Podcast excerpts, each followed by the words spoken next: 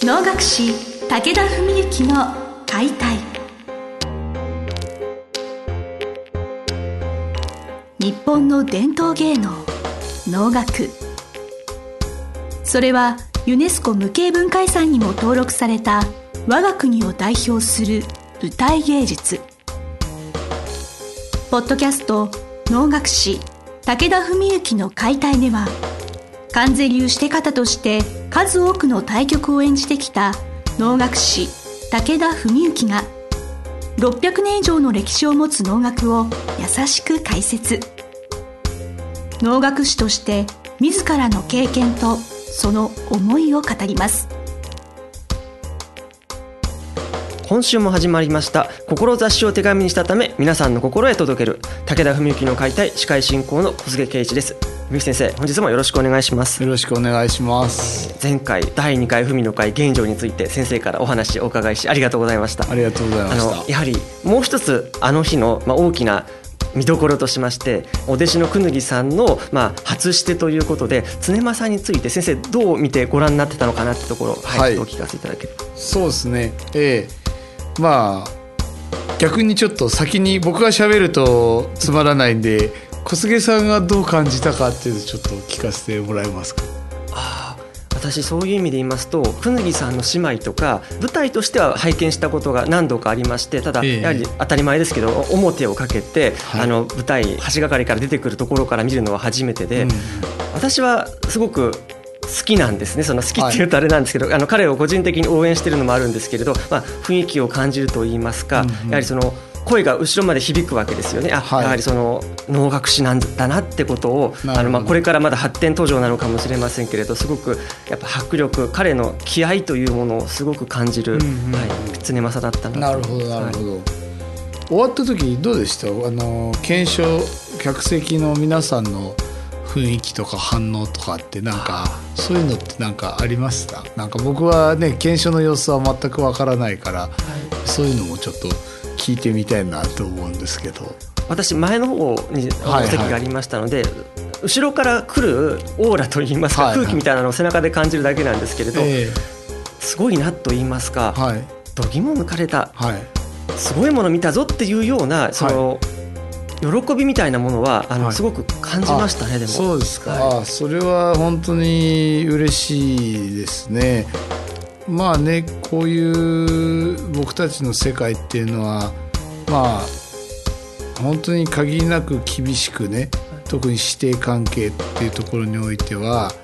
まあともかく99の成功より1の失敗を見つけてそれを指摘するというねある意味ではそういう感覚の世界なんですけどもまあ僕は実は自分自身の育てられ方というか自分自身の育ち方もまあ父をはじめとして、まあ、それは野村先生しかり流儀のお家元26世の神田清和先生しかり。皆さんその良かった時にはまあいいとか素晴らしいとまでは言わもちろんそういうことは言いませんけども、まあ、それなりに良かったものは良かったっておっしゃってくださる方々なんですよね。で自分がそういうふうに育てられてきたんでねまあそ中でもまあ今20代のくぬぎ望む、まあ、彼の世代や時代の価値観とかそういうこともひっくるめた時にまあ僕はそういう意味では自分がそれなりによしと思った時はとりあえず現段階としては今日ので良いという言葉をねかけるようにしてるんですね。そういう面ではもう今回のは正直言って、まあ、僕からすれば大満足ですね、はい、彼の出来は、はい、もう本当にそういう感じですね。まああんまりそういうこと偉そうに言っちゃうとねまたこれ公の放送で何なんですけどまああの興味ある方しか聞いてないという前提で 好きに喋らせてもらえばやっぱりですねこのなんていうのかな初してをじゃあ例えば彼が務めるその力量っていう話をもしするんだったら稽古さえすれば2年前でも多分そこそこできたと思うんです。まあ、もしくは3年前でもできたかもしれない。去年だったら限りなくもっとそれなりにできたと思う。であるいはじゃあ例えば今回初して「常政」っていうのはまあすごく短い曲ですけどももっと長いのとかもっと技術的なものが難しい演目でもそこそこの出来には多分できたと思うんですね。でそういう中では言ってみると現状の彼の力量っていうことで言うならもう十分に身の丈の演目だったっていうことが一つ。でこれはじゃあ例えば「常政」っていう演目を初してでやると言っても例えば僕たちなんかは、まあ、僕も19ぐらいの時にやってますし多くの人が10代とかで初してとかあるいは初表とかでこの演目をやったりするわけなんです。そうすると「常政」っていう曲を演ずるというよりは面装束つけて回ってきました間違えずに滞りなくやりましたそこがゴールなんですね大体。だから「常政」っていう演目曲の表現をするっていうとこまでは到底いかないのが普通なんですけども今回のくぬぎの常政に関しては完全に常政を教えましたし実際彼がやったものも常政をしっかりやってたんですね演目を。だからそこのレベルっていうのははっきり言や結構高いと思うんです。常政の例が本来その姿が最初見えなかったものがだんだんその見えてしまって、はい、それは常政にしてみたら恥ずべきことなことなんだと思うんですけれどそれが自分で気づいた時のその悔しさと腹立たしさみたいなものの感情表現がすごいなって私すごい感じてまして、あの瞬間にあってなんかその自分はそのもう自分がないんですよねそれ見てる瞬間に、なんかその世界に自分がいるかのような引き込まれます。それは小菅さんの花をつかむ心かもしれないですけどね、うん、でもあのすごい鑑賞力ですねやはりね。ええ、でそれはだから彼がじゃあどこまで感情移入ってことで言うんだったらどこまでそういうふうに思ってやってるかっていうのは分からないんですけども。ただやっぱりおのをきちんと技術と感性を持って演じ分ければそうなるわけなんですよ要は。まあこっちももちろんそういう指導してますしそれに彼もその感性の中でその表現をあここまでやっていいんだとかあこれこうなるとちょっとおかしくなっちゃうんだそういうところを、まあ、微調整していくのが稽古だったりするわけですが常政っていう、まあ、平家の金たちのいわゆるその品格とかそういうものはあるいは若々しさそういうものは失わずに締めるとこは締めて暴れるとこはそれなりに暴れてっていうことをきちんとやってたんでね。まあもちろんだから細かい技術的なことで全く問題がないってわけじゃないですよ。それはただ言ってみりゃ一朝一夕にはいかないこと。例えば運び。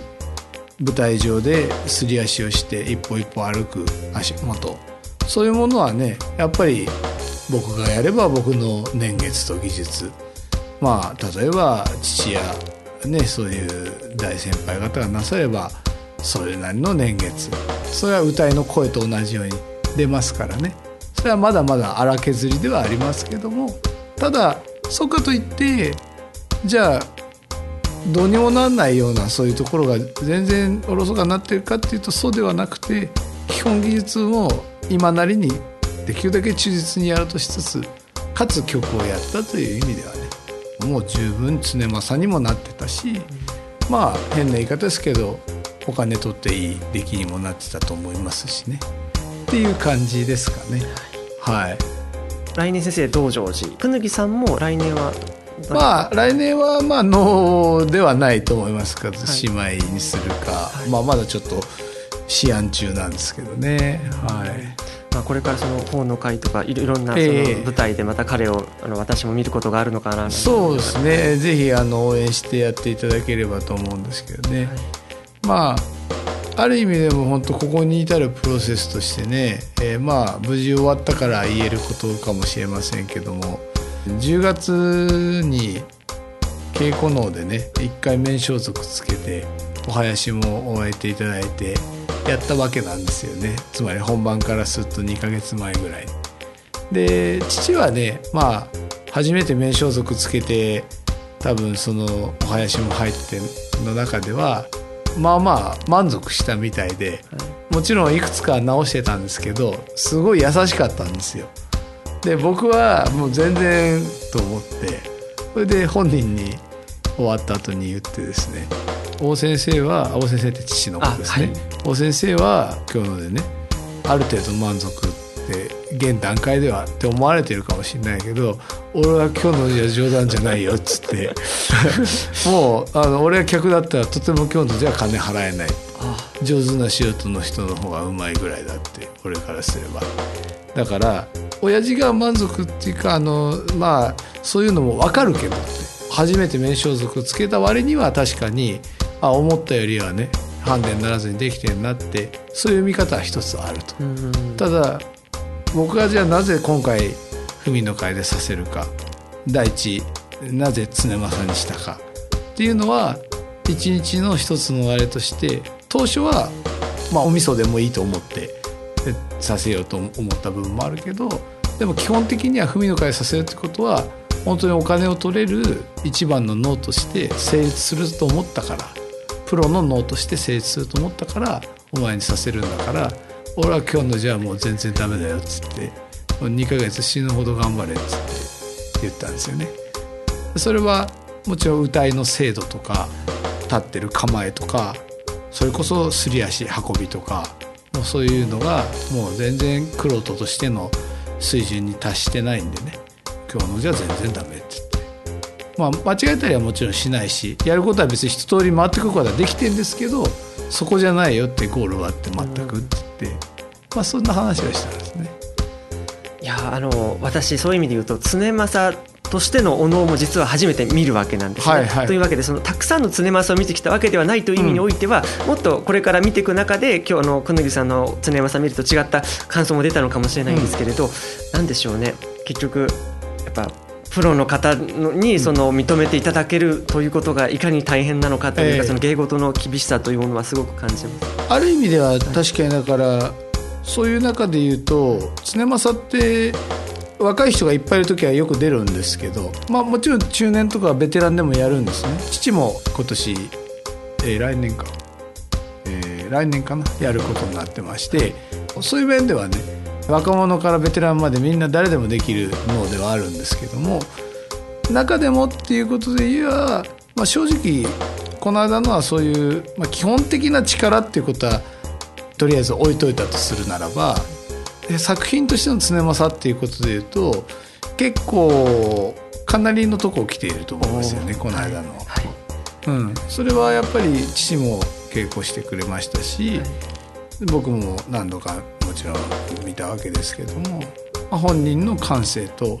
やっぱり学生時代から慣れ親しんでる曲でもあるんでね常政と、まだ曲の解析がよくできてるわけなんですよね本人自体も。